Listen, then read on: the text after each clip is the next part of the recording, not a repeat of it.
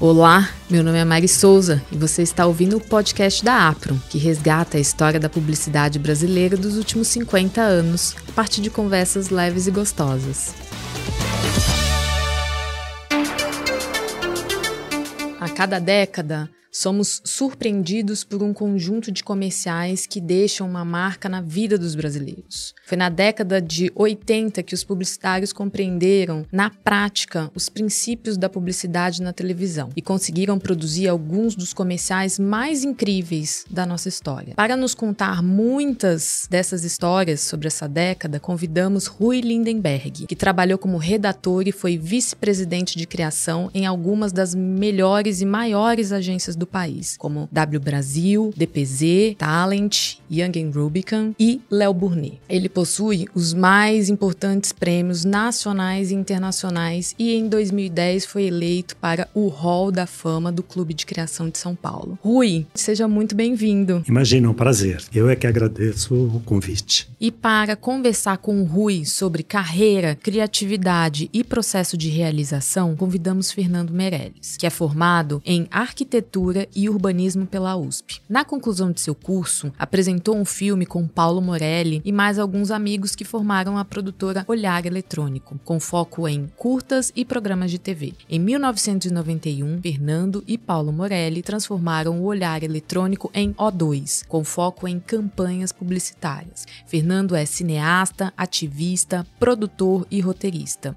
Dirigiu mais de 10 projetos de entretenimento, entre eles o longa-metragem Cidade de Deus, que foi indicado ao Oscar, O Jardineiro Fiel, que ganhou o Oscar de melhor atriz secundária, entre outros. Fernando, prazer em ter você aqui para esse papo sobre publicidade brasileira. Obrigado, vai ser um prazer conversar. Quem quiser ver qualquer um desses filmes que a gente vai mencionar aqui durante o podcast, pode encontrar o link na descrição de cada episódio.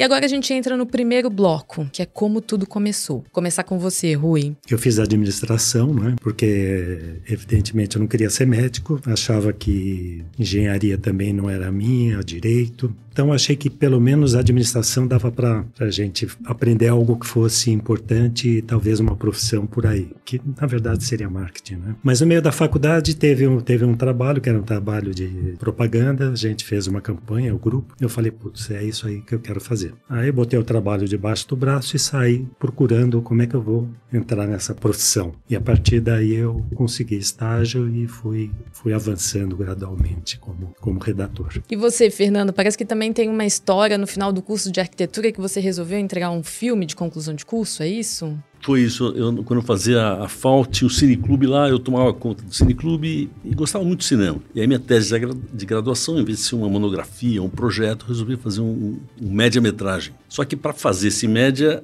ah, ao invés de, de bancar 16 milímetros, tal, que era a ideia inicial, eu comprei o equipamento de vídeo. Então achei que seria melhor eu comprar o equipamento, fazia a minha tese e aí sobrava aquele equipamento na minha mão para eu brincar de... Mas eu estava mais interessado em vídeo experimental, vídeo arte, instalação, esse tipo de coisa. E foi exatamente o que eu fiz. Só que como eu tinha o equipamento na mão, então começaram a me chamar para fazer uns trabalhinhos de, de, teste de VT e tal. E eu fui fazendo porque ganhava um dinheirinho e tal. E aí isso acabou que juntei com outros amigos, virou uma produtora e aí o Olhar Eletrônico começou, depois de um tempo, fazer, fazer bastante televisão. Por causa de, um, de uns projetos para TV, chamado para fazer uma campanha de brinquedos estrela, de pronto, sem querer eu entrei na publicidade. Eu nunca tinha pisado num set de, de, publicidade, não tinha a mínima ideia de como era. Entrei meio pela porta dos fundos, assim, sem, sem nunca ser um projeto, foi acontecendo. E você, Rui, na sua carreira, você teve a oportunidade de trabalhar com alguns mestres da criação da publicidade, né? Como que eles influenciaram na sua carreira? Eu passei os primeiros sete, oito anos trabalhando em agências muito mais difíceis, que são agências internacionais. E realmente a primeira agência onde eu tive uma oportunidade legal foi a Talent. Talent, na verdade, tinha uma dupla, que era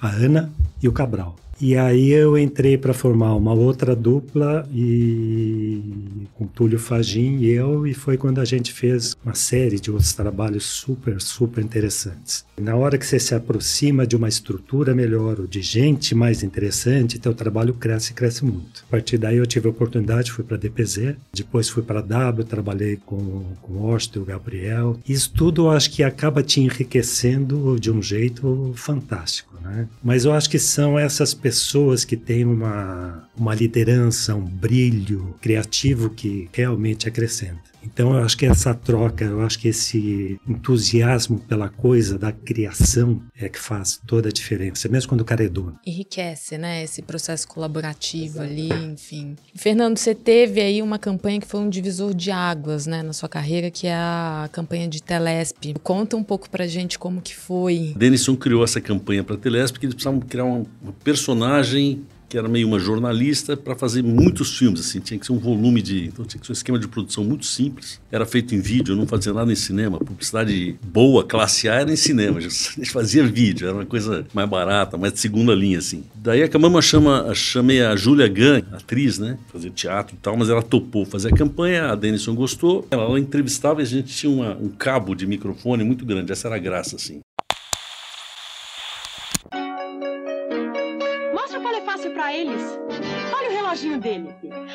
Fale Fácil, você vai controlando o tempo enquanto fala. Agora, quem faz a ligação não é você, não. É a dona do estabelecimento.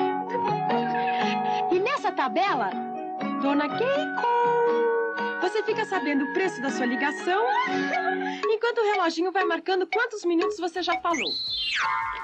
Acabou que, que enfim, fiz cinco, os caras deles encomendou mais cinco no ato, foi indo, a gente fez, acabou 47 filmes. Assim, muito, a gente fazia em um dia seis filmes, era uma, Guerrilha. Guerrilha total. Pra gente era incrível. A gente achava que a Dennis eles são muito otários, pagando a gente tudo isso. Pra...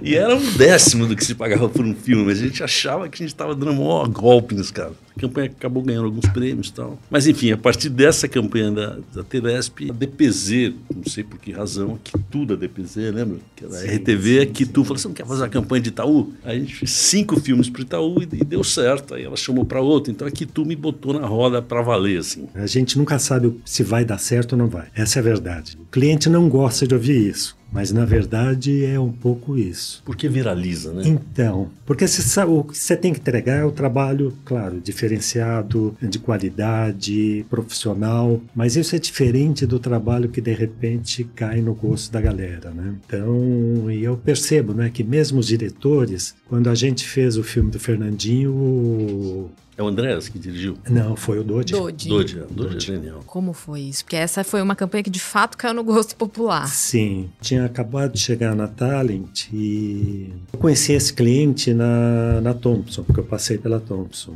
E ele era muito careta. Aí eh, a Ana passou para mim, para o Túlio Fadinho, e aí a gente fez uma série de roteiros e a Ana falava, puxa, mas eu acho que não é bem isso, não é bem isso. E um dia a gente fez o Fernandinho. O Túlio falou, pô, vamos mostrar para Ana. Eu falei, vamos lá, né? Vamos ver o que ela acha, né? Porque o negócio é um pouco esquisito pro, pro que era Alpargatas, né, o cliente. E a Ana adorou, né? Achou legal, não sei o que, etc tal. A gente conversou com o Zé Francisco, na época fazia o atendimento, falar, pô, vou lá e vou vender isso aí. Dia seguinte o Zé voltou, falou, pô, vendi, tá, tá vendido, o cliente gostou. Só tem uma mudança. Ele quer trocar Fernandinho, que ele acha que tem que ser um cara bacana. A gente falou, olha, Zé, isso aí não é à toa. Na verdade, o Fernandinho é um contratrator, ou seja, na verdade o Fernandinho funciona, esse artista, esse ator, que não é ator, ele era baterista de uma banda. Ele funciona mais como reação, porque o ator mesmo é o chefe, que é o Lélio, que é um, ótimo ator.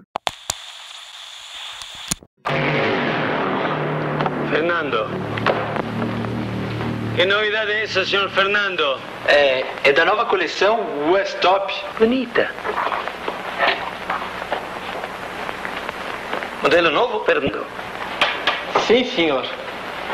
Gostei. Camisas West Top. O mundo trata melhor quem se veste bem. Bonita camisa, Fernandinho. Muito obrigado. A do senhor também Deu um sucesso assim. Não, virou um bordão. É. bordão. Então, é isso que eu digo. Quer dizer, quando a coisa pega, você não sabe direito por quê. Você sabe que é bom, é legal, é diferente. Entrando aqui agora no Brastemp, que de fato, né, a Ana Carmen contou que a ideia existia, mas não no formato de filme. E aí ela parece que ela te ligou, ela teve essa ideia, viu o filme Harry and Sally, enfim, conta um pouco pra gente como foi esse processo de construção com a Ana Carmen ali. E eram cinco filmes, mas cada filme era num lugar. Então, assim, um cara e uma mulher na- no, no elevador, no hall de elevador, a outra era na lavanderia, a outra era no quarto, uma era num bar. Aí não estava achando como precisava dar uma cara para essa campanha e tal. E aí eu assisti, na verdade, o Harry and Sally. Uns velhinhos que ficam sentados numa poltroninha dando depoimento. E aí levei a referência lá e o Mauro adorou. A partir daquela referência, a gente acabou. Então, uma diretora de arte que criou essa ideia de muitas tudo tinha estampa, né? O fundo tinha estampa, a cadeira tinha estampa, as roupas tinham estampa, então essa era a estética, era a estampa. E virou uma campanha muito apoiada no ator, assim, no texto do, do Mauro, que era sensacional, a maior parte dos textos eram dele, e, e, e interpretação, que é a coisa que eu gosto. É, como é que você conseguiu chegar naquela intimidade entre eles? Tinha muito improviso ali nas falas? O, o Vande e o Arthur, que acabaram virando meio a cara da campanha, porque fizeram mais vários filmes, eles eram muito amigos, a gente tinha feito programa junto na TV Gazeta e tal. E, a gente, e podia, naquela época, o diretor podia mudar o texto ou, ou, ou, inventar um filme que não tinha nem sido proposto. Tinha sempre, eu adorava fazer isso. Entregava o filme e entregava uma outra coisa que não tinha nada a ver. E muitas dessas outras coisas colaram, assim. E no Brastemp a gente, a gente botava muito caco, muito. porque eram atores engraçados, né? Que nem você fazer com stand-up comedy, com esses comediantes. Os caras não conseguem ficar no texto. Né? Acho que fizemos 70 e poucos filmes aqui. Ah, você veio, né? Veio ver esse filme. Bom, já, já entrou, já pagou o ingresso, agora fica. Não, o filme é bom. Não é ruim o filme. É, o filme é bom. Não é assim nenhum Brastemp, mas... O que também? Ah, é bom. É. é. bom. A atriz é boa. O cinema é muito bom. O prédio todo é bom. É, é com poltrona confortável, oh. pipoca na manteiga. É, enfim, oh, é entretenimento, né? Mas, vale a pena. A, a, atriz é boa. A atriz segura. É, a atriz segura. E tem um final também, né? Ah, final na hora que o cara. Bom, o final é daqui a quase duas horas, mais ou menos. Mas, mas chega, tem um momento que chega o ah, final. Acaba. O final também não é assim, nem Brastemp, mas é um fim. Também é mais agora, um filme na vida da pessoa. Não... Agora que veio, né? Ah, fica aí. Veio já vê, né? Quantos queriam vir não, não deu? É tudo, tudo na vida é experiência. Ah, deixa assim. Vale a pena. Divirtam-se. Tchau.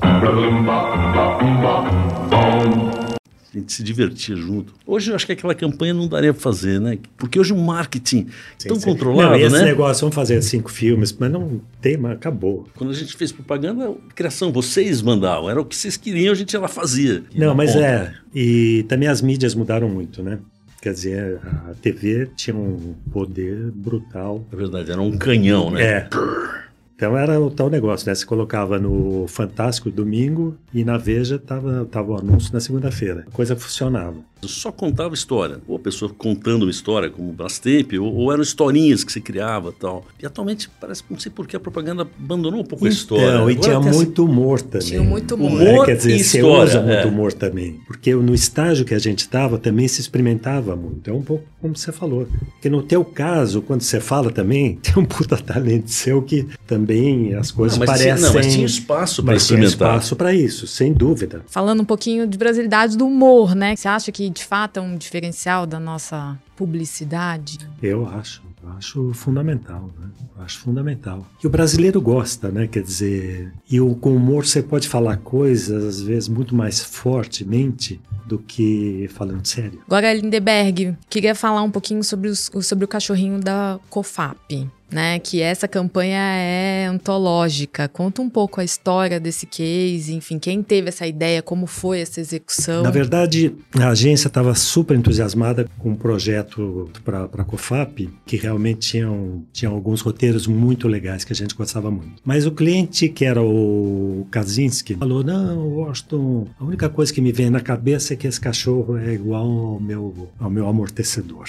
Vamos pensar nisso. Aí você fala, cara, vamos pensar por onde e como, né? E o Washington então chamou o Gabriel e a mim e falou: olha, pessoal, então vamos pegar esse caminho e vamos ver o que, que a gente consegue fazer, vamos trabalhar nele. O que aconteceu é que a gente conseguiu transformar aquele animal num personagem engraçado que cuida da família como o seu cachorro fiel a você e querendo te ajudar, proteger esse negócio todo, mas com muito humor. E a gente chamou o Julinho Xavier, né, que, que adorou a ideia e que trabalhou nesse negócio de um jeito muito legal.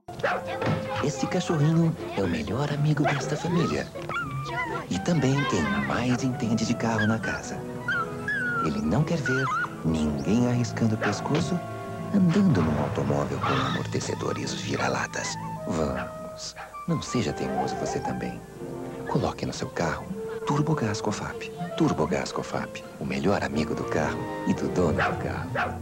E o sucesso, essa é uma coisa que também o Fernando sabe mais melhor que ninguém. Quando a coisa tem sucesso popular, é arrasador. Então você percebe isso nos lugares mais diferentes, você percebe na reação das pessoas mais diversas. Impressionante. Isso. O resultado vem, né? Vem e, e vem, inclusive, e é inquestionável. No, e vem em vendas também. Uma outra campanha que marcou esse período foi os nossos japoneses são mais criativos que os japoneses dos outros, da Sempre Toshiba, que o Fernando Meirelles dirigiu para a Talent. Até hoje a gente lembra dela, né? A sacada é muito legal. Né? E também era uma campanha que seriam três filmes e, e deu um recall tão bom, essas coisas a gente sabe muito por que viraliza, mas viralizou. Passei também alguns anos fazendo, não lembro quantos, quantos Toshibas eu fiz, mas a gente fez bastante assim.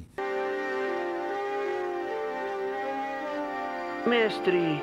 Sim, filho. Não compreendo.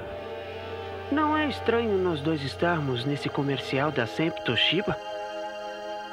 Sim, mas cale-se, senão nós perdemos essa boquinha. Ah.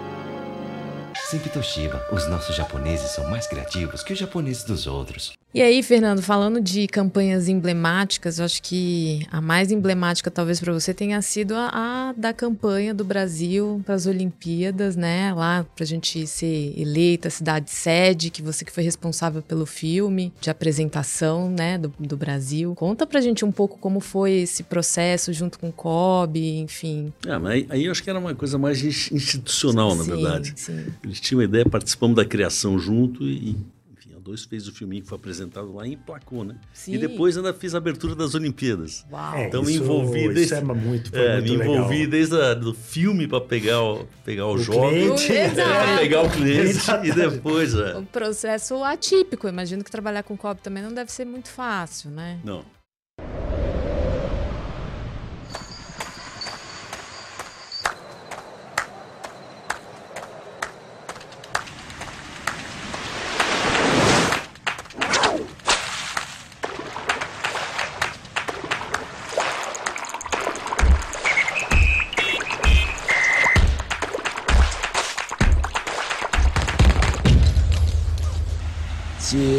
Cidade maravilhosa, cheia de encantos mil. Cidade maravilhosa, coração do meu Brasil.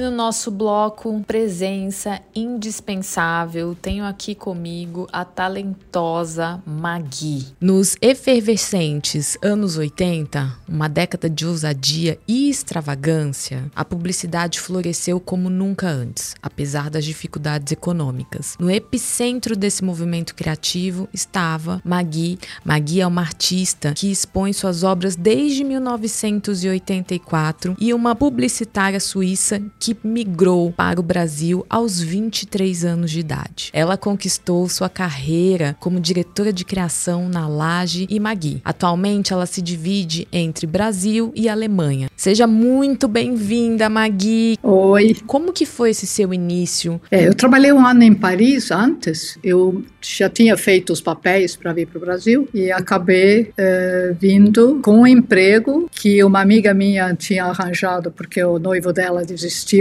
de ir para o Brasil e casar com ela. Então eu acabei me candidatando no lugar dele e acabei sendo aceita, embora a agência fechou seis semanas depois que eu cheguei no Brasil. No começo eu trabalhei em um monte de agências, né? Tentei melhorar e tentei achar lugares melhores, etc. E foi foi muito bem aceita. E depois o Hans me convidou para trabalhar na, na Laje Damen e de lá fui crescendo e fui convidada a ser sócia e acabei ficando. Que história essa da sua amiga que acabou não casando e você foi pro lugar, achei muito divertida, né? Isso a gente faz aos 20 anos, né?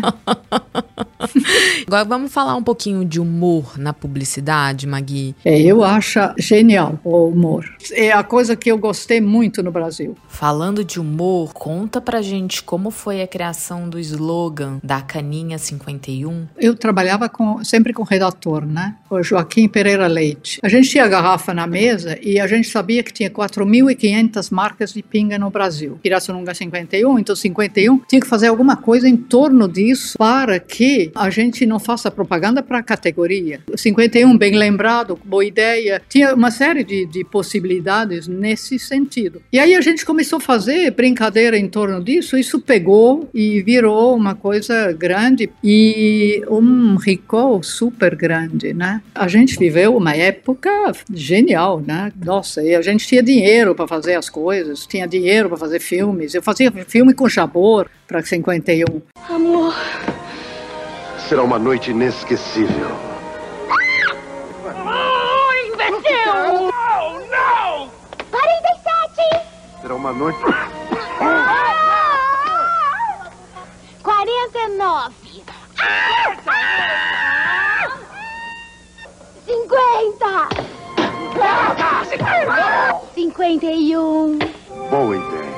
Caninha 51, uma boa ideia.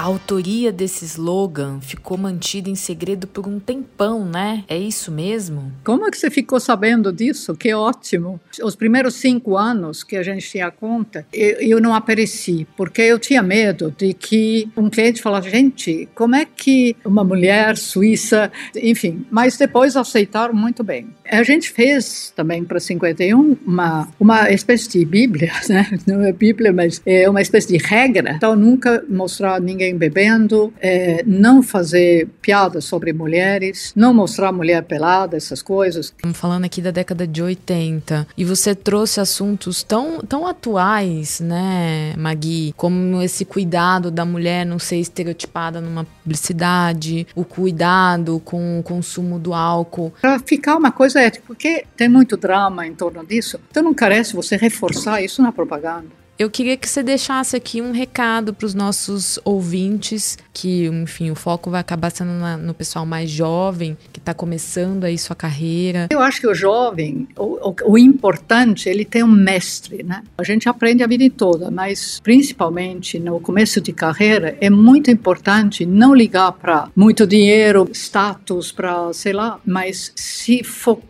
em aprender. Tem que ser paixão, tem que ser gostar. Com certeza, é, Magui. Obrigada, quero agradecer mais uma vez. Obrigada a você. E foi lindo, e foi lindo. Agora a gente entra no bloco que é relembrar é viver. Então eu queria puxar aqui da memória de vocês algum comercial que tenha marcado esse período. Então eu vou lembrar do Fernando, sei lá, Ipiranga, né? A primeira campanha era apaixonado por carro como todo brasileiro.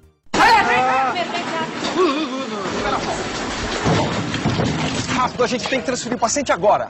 Agora? Acabei de lavar a ambulância. Vem chuva aí. Gente, carro branco, suja. Aí, ó, ainda vai emporcalhar tudo lá dentro. Vocês querem um táxi? Se você é apaixonado por carro, como todo brasileiro, você tem que passar num posto Ipiranga. Em nenhum outro posto, o seu carro vai ser tão bem tratado. Tinha filmes muito engraçados. Direito, por favor. Esse aqui? Não dá, essa rua é cheia de buraco. Fiz o balanceamento ontem. Mas a próxima é contramão, só vou poder entrar duas depois. Duas depois? Deus me livre, essa rua é de terra.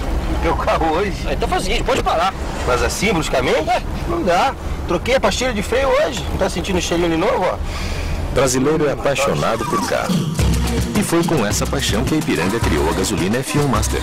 Entendeu por que todo dia mais de meio milhão de pessoas vão aos postos Ipiranga?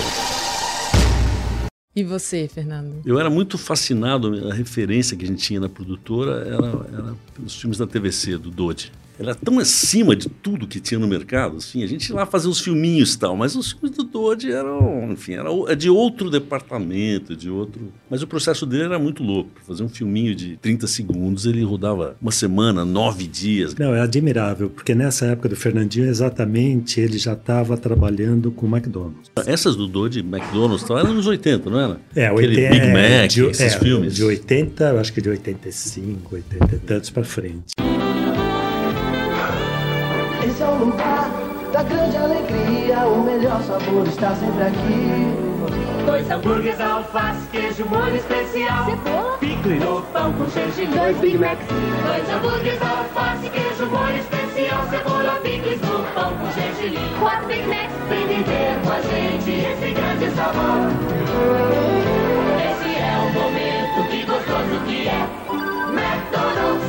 Falando de McDonald's, um parceiro seu é o César Charlone, né? Que naquela época já fazia filmes incríveis de McDonald's com, Com o Dodge. com Dodge. O César, na verdade, e ele um dia bateu na porta, então não tinha a mínima ideia de quem ele era. E aí começamos a conversar com ele sobre o documentário. E nessa época, que eu estava falando da DPZ, a Kitu deu esse primeiro filme de, de Itaú pra gente fazer. Eu nunca tinha visto uma câmera de cinema na minha frente. Falar, ah, eu sou eu fotografo em cinema. Eu Falei, você fotografa? Falei, Não, fotografo, se quiser eu faço pra você e tal. Eu falei, mesmo? E aí, primeira vez que eu vi uma câmera era com ele, ele era o fotógrafo, e, enfim, me ensinou, me abriu como é que funciona e tal. E depois que eu fiz o filme, que eu soube que ele era o fotógrafo do Dodge, esses filmes que eu adorava, ele que fazia.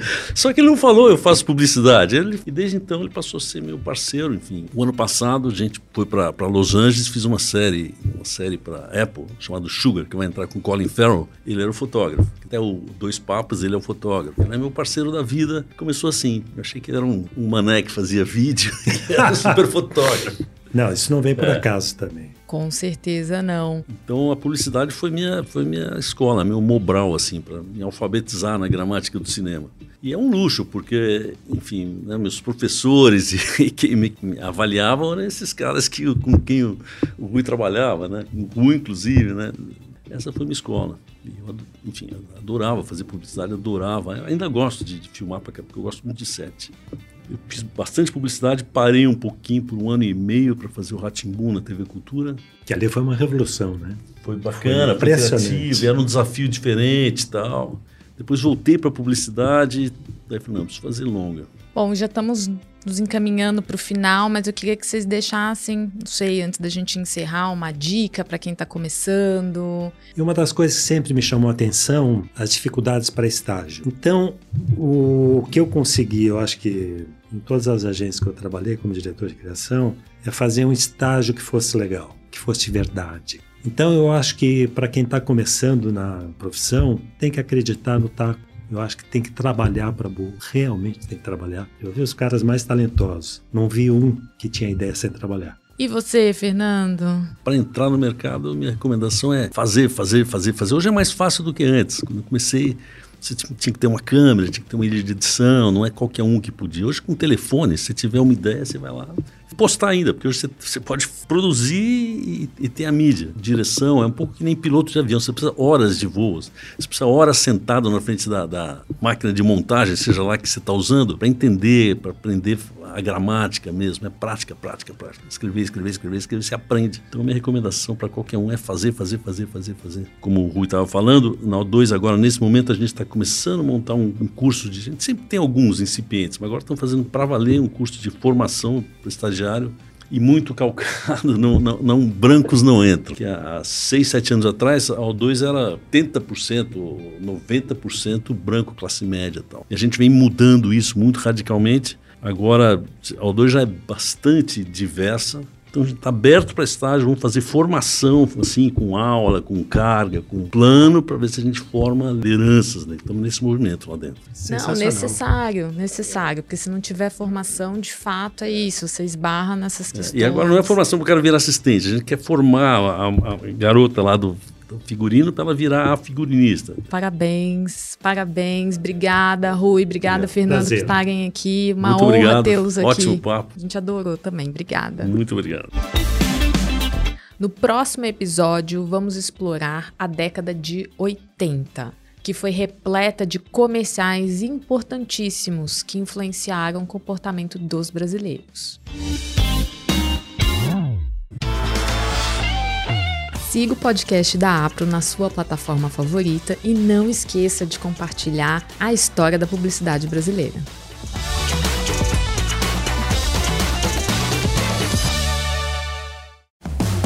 Mais um episódio produzido por Adsmóvel Audio Network. Soluções criativas para o áudio digital e podcast.